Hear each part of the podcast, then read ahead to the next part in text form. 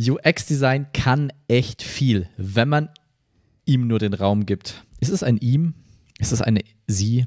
Ich weiß es nicht. Aber wenn, man UX-Design dem Raum gibt, sich voll zu entfalten, dann kann UX-Design wirklich viel erreichen. Und was ich mit dieser etwas kryptischen Ansage meine, das erzählen wir euch heute.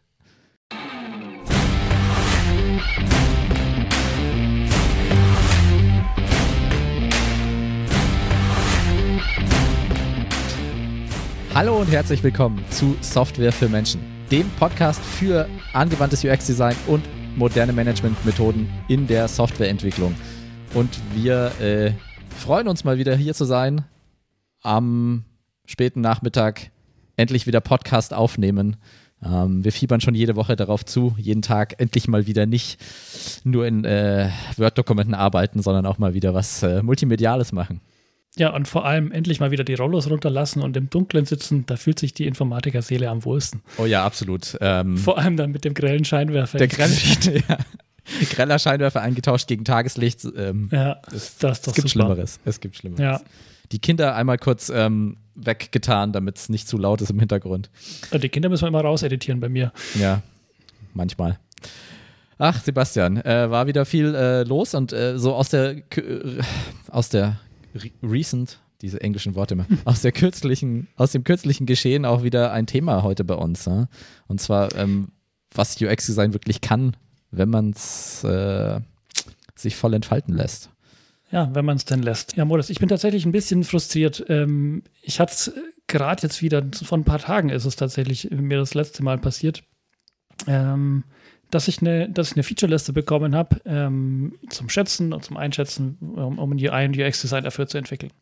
Und an sich ist das cool. Ja, das, da, da, da beschäftige ich mich ja auch gerne damit, ein neues Thema mich reinzudenken und ähm, zu überlegen, wie können wir jetzt dafür eine gute UX gestalten, einen Prozess aufzusetzen, zu sagen, wann, wie viel müssen wir, ähm, müssen wir Usability-Tests machen, ähm, wo, wo können wir prototypen oder müssen wir prototypen, um wirklich ein gutes Ergebnis zu produzieren. Mhm. Ja. Das ist alles super, das macht auch Spaß. Ja, ähm, was da aber das konkrete Problem dann ähm, war, dass ich zumindest da sehe, ähm, ist, dass UX-Design einen Schritt zu spät in den Prozess reinkommt. Ja, weil wir nämlich im Prinzip, vielleicht sogar zwei, drei, vier Schritte zu spät, ja, weil, weil wir nämlich nur noch ähm, beauftragt werden, Dinge, die schon geplant waren und wurden, dann am Ende irgendwie umzusetzen und schön zu machen. Und klar, dann beschäftigen wir uns mit Dingen, die sehr relevant sind für ein Produkt. Ja, wir machen ähm, ein Screen-Design, ein UI-Design, wir machen eine gute Usability. Mhm. Aber das ist nicht das, was ich unter UX verstehe. Aber dazu gehört auch, in dem Schritt kann man dann auch eben User-Interviews machen, ähm, viel testen. Genau, ja. Man kann auch mit Prototypen arbeiten, um nichts Falsches zu entwickeln und schnell ähm, Dinge rauszufinden. Also schon ganz normal Methodenkasten des UX-Designers oder der UX-Designerin. Genau, wobei das natürlich vielleicht aus meiner Sicht äh, dann die Abgrenzung wäre zwischen UX-Design und Usability, weil in dem Moment, mhm. wo die Features feststehen und ich nur noch am ähm, wie soll dieses Feature umgesetzt werden, ähm, arbeite, dann bin ich im Prinzip im Bereich dessen, dass ich nur die Usability verbessere. Ich mache das Feature besser nutzbar. Mhm. Ja, ähm, ich, ähm, ich, erleichtere es den Benutzern, ähm, das, das ganze Produkt und dieses Feature zu benutzen. Ja. Mhm. Für die eben angesprochenen Kinder äh, dürfen wir auch spielen heute. Offenbar.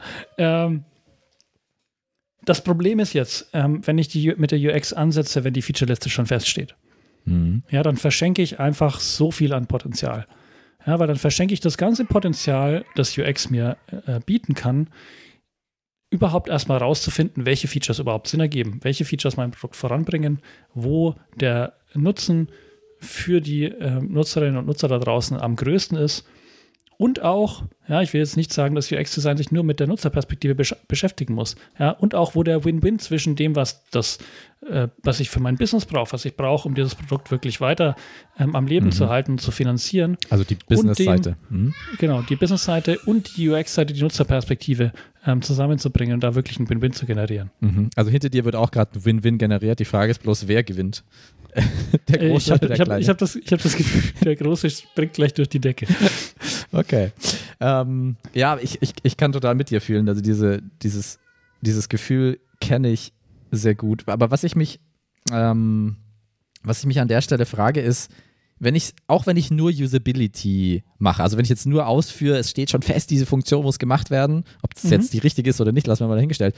Ähm, und dann, dass ich, und dann werde ich als Designerin ja hingehen und ich werde äh, Interviews führen, ich werde mit dem Benutzer reden, ich werde mir das Problem im Kontext äh, der Anwendung anschauen. Keine Ahnung, ich fahre dahin, wo die Maschine steht, um, um mir ein Stück weit ähm, äh, klarzumachen, ähm, wie ich diese Funktion, wie ich die Usability jetzt gut machen kann. Dann sammle ich ja Erfahrungen, dann sehe ich ja Dinge, die mir wieder Inspiration geben, äh, was für andere Probleme, was für andere Themen, was für andere Funktionalitäten ähm, gebraucht werden. Äh, die würde ich ja, wenn ich nur Usability mache dann und nur dieses eine Feature bearbeite oder nur die Feature-Liste schon feststeht, würde ich diese Informationen ja wegschmeißen. Das ist ja irgendwie äh, bezahltes äh, Gold. Da habe ich Gold gekauft. Ja? Das ist super wichtig. Ja. Interessantes Wissen, das ich dann gar nicht verwende. Oder Absolut, und genau das sehe ich leider ganz oft äh, passieren tatsächlich, ähm, dass dieses Wissen ähm, auf der Implementierungsebene im, im, im Projekt vorhanden ist, mhm aber es nicht in die oberen Ebenen schafft. Ja, das, ist, das wird abgeblockt von ähm, Projektmanagern, Produktmanagern, manchmal auch Geschäftsführern weiter oben, die einfach sagen, nee, nee, wir wissen das besser. Mhm.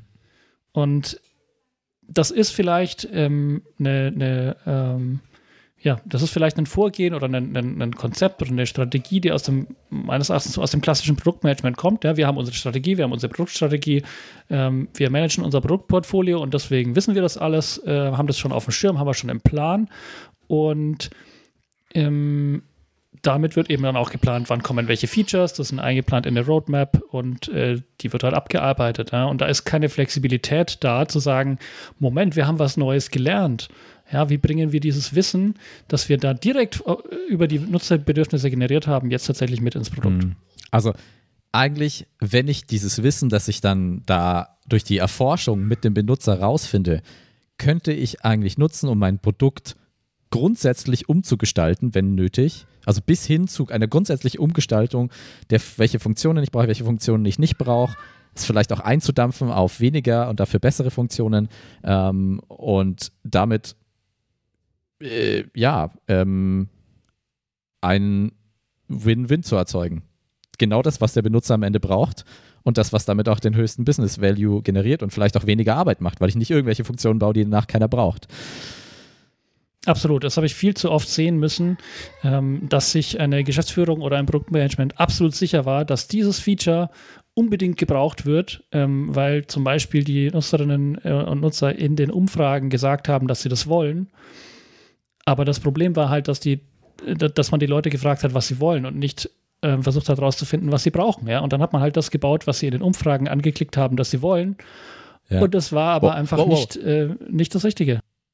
Ich, ich glaube, ich, ich, mir fällt was ein, was wahrscheinlich genauso entstanden ist. Ähm, ist schon ein paar Jahre her, aber ich weiß nicht, ob du äh, vor fünf, sechs Jahren mal so Mercedes äh, gefahren bist, so einer von den äh, höheren oder äh, keine Ahnung, welche Ausstattung. Auf jeden Fall haben die irgendwann angefangen, zu ihrem normalen, da ist doch so ein Rad in der Mitte, wo man irgendwie vor, zurück, das kann man so hin und her schieben, kann man drehen, um irgendwelche Sachen auf dem Infotainment. Der Drehdrücksteller heißt das Teil doch. Dreh, was für ein Ding? Drehdrücksteller. Da kann man drehen, da kann man äh, kippen nach vorne, hinten oder kann ja, man draufdrücken. Ah, ja. Genau, wieder was gelernt. Ähm, auf jeden Fall ein haptisches Instrument, um das äh, Infotainment-System zu bedienen. Äh, Soweit so gut, mhm. kennt man aus vielen Autos, funktioniert gut, weil ich es äh, irgendwie blind bedienen kann. Dann haben sie angefangen, ähm, ein Touchpad zu installieren, wo man eben swipen kann und drauf tippen und irgendwie auch Gesten, also äh, Buchstaben zeichnen kann, wenn man irgendwie Adresseingabe macht. Und das Geile ist aber, sie haben nicht gesagt, okay, wir schmeißen äh, den Drehdrücksteller raus ähm, und packen dafür irgendwie das Touchpad rein, sondern sie haben beides übereinander gebaut. Also da war dann dieser, dieses Drehdrückdingens und dann haben sie so ein, so, ein, so ein Bügelbrett drüber gebaut und da oben war dann die Touchfläche. Mhm. Äh, äh also, also man, das, hat, das hat schon irgendwie erkannt, wenn man die Hand ganz drauflegt und nach unten fasst, dass es eben die, die, die, die, das Touchpad ausmacht oder so. Aber ich meine, du siehst schon, worauf ich hinaus will. Ähm, warum zur Hölle wurde entschieden, beides zu machen und nicht das Bessere von beiden? Was den größeren ja. und einfacheren ähm, Betrieb, also den größeren Nutzen und den einfachen Betrieb des Fahrzeugs äh, garantiert.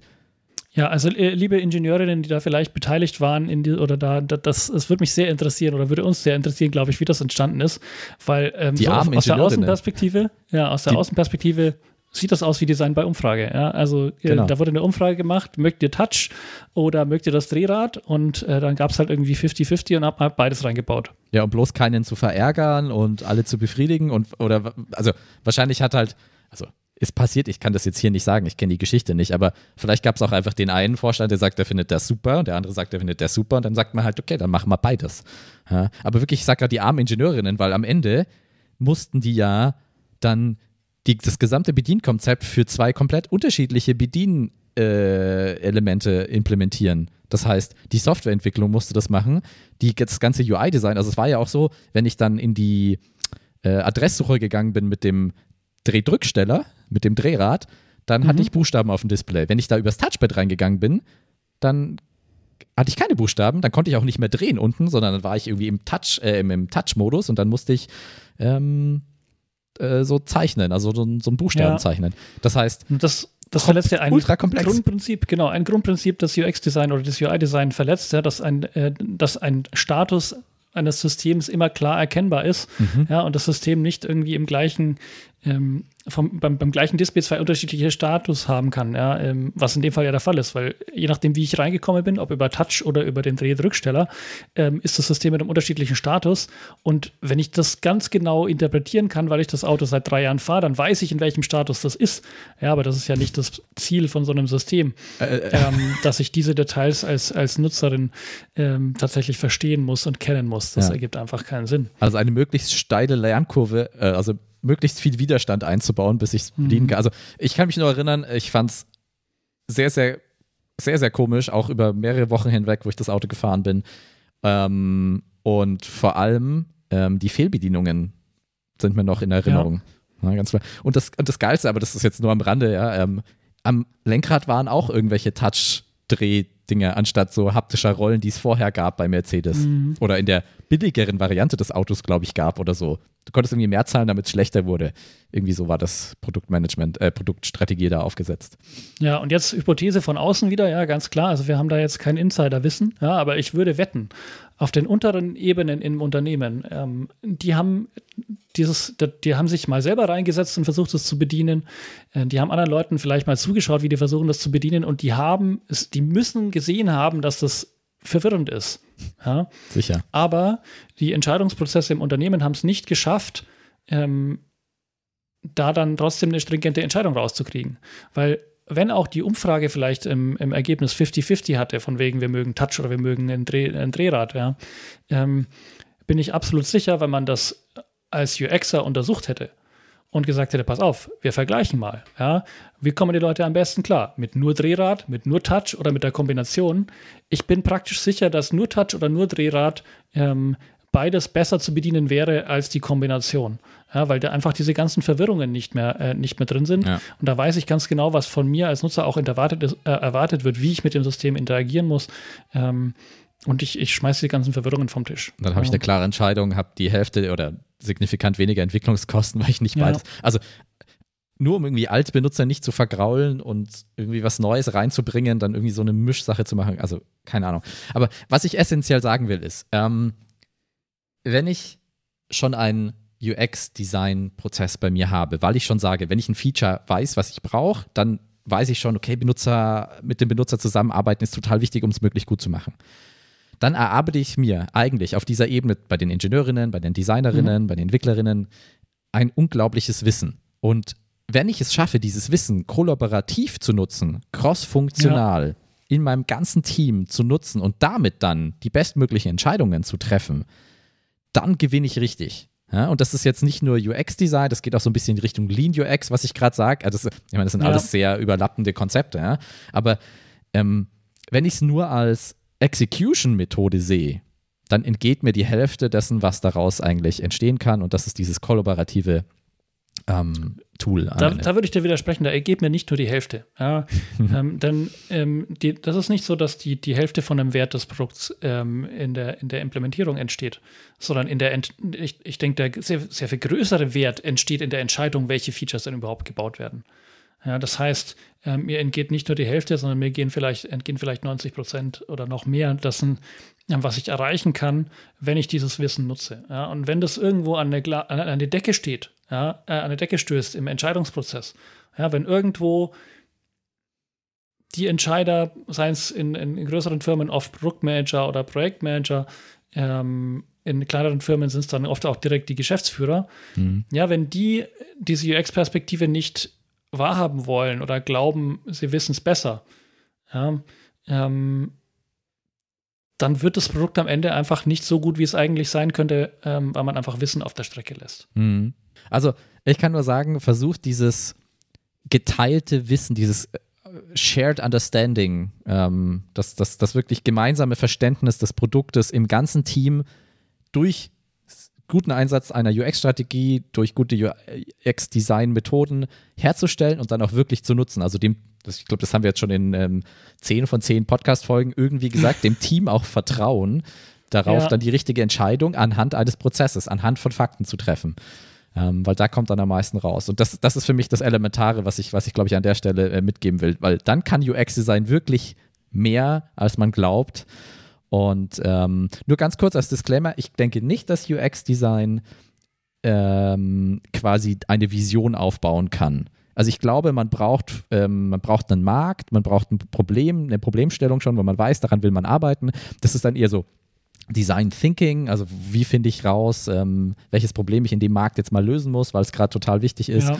Aber wenn ich da mal eine Vision habe, da will ich hin, das, das ist was, ähm, dann kann ich mit dem ganzen UX-Design-Thema ähm, die bestmögliche Lösung dafür bauen. Ähm, also das andere wollte ich mir jetzt nicht anmaßen. Aber dann, wenn ich dieses Shared Understanding für mein Team aufgebaut habe, wow, dann geht's ab, weil dann entstehen plötzlich Dinge, da würde ich nie selber drauf kommen. Und wenn ich dann davor sitze, also eigene Erfahrung mit unseren eigenen Inhouse-Produkten, dann denke ich mir so, ja. ja, genau, ist ja klar, aber wäre ich so nicht hingekommen. Mega geil. Absolut, ja. ja. Und ähm, wenn ihr jetzt ähm, tatsächlich in so einer Rolle seid, ja, Projektmanager seid, Produktmanager seid und sagt, äh, Moment, äh, da sollte ich vielleicht wirklich mal ein bisschen drüber nachdenken, was das mit dem UX auf sich hat und wie ich diese Perspektive einbeziehen kann in meine Entscheidungsprozesse. Absolut ähm, dann würde ich euch empfehlen, von der äh, Jamie Levy äh, das Buch UX Strategy euch mal anzuschauen. Mhm. Ähm, die macht auch Workshops dazu. Mhm. Ähm, da hat, ähm, das Buch ist ganz jung, ne? Team, ne? Das ist gar nicht noch ganz ja, Das Buch so. ist ziemlich jung, genau. Und äh, die Workshops, äh, die, die geben da auch einen guten Hintergrund. Äh, die haben wir auch schon persönlich, ähm, persönlich erfahren dürfen. Also lohnt sich auf jeden Fall, ähm, damit mal einzusteigen. Oder natürlich könnt ihr auch mit uns sprechen. Ja, wir haben ja auch die Erfahrung und äh, können euch da unterstützen. Genau. Wenn ihr wenig Zeit habt, ruft uns an. Ähm, Sebastian macht ähm, das am laufenden Band ein Telefonat mit euch, äh, halbe Stunde oder eine Stunde schon mal irgendwie die, die groben Dinge durchgehen. Da geht ihr schon mal mit ein bisschen Ideen raus, was man machen kann ähm, für euer Projekt, für euer Produkt. Und na, natürlich äh, können wir dann auch noch mehr tun, wenn ihr seht, ah, da ist echt Wert drin, ich brauche das. Dann gibt es auch noch mehr. Aber ähm, für die Literatur zu Hause über die ähm, übers Wochenende äh, die Buchempfehlung, wie gerade gesagt, von Jamie Levy. Okay, ich würde sagen, damit haben wir das, äh, haben wir den Rant äh, über äh, Bedienkonzepte erfolgreich abgeliefert. Unbedingt. Ähm, lasst UX einfach frei. Lass es einfach machen. Ja, genau. und behalte diesen Drehdrücksteller. Nicht, nicht so. ich glaube, in den neuen Mercedes sind jetzt noch größere Touchpads drin. Es ist, ja, ja, ja. ja aber, das wird tendenziell nicht besser, aber mal gucken. Ja, ich meine, Touchscreen, okay, ja, aber immer Touchpads. Ja. Zumindest haben sie jetzt aber nur noch ein Touchpad und nicht daneben noch so ein Drehrad oder ich, I don't know. Wir werden es raussehen, dann äh, hört ihr nochmal was da von uns, wenn wir wieder unglücklich sind mit der nächsten Generation. Genau, vielleicht machen wir in der Episode 20 ein Update. Mal sehen. okay, ich würde sagen, äh, vielen Dank fürs Zuhören. Ähm, gebt uns eure Fragen und Themenideen, wenn ihr welche habt. Und damit sind wir raus. Ciao. Ciao.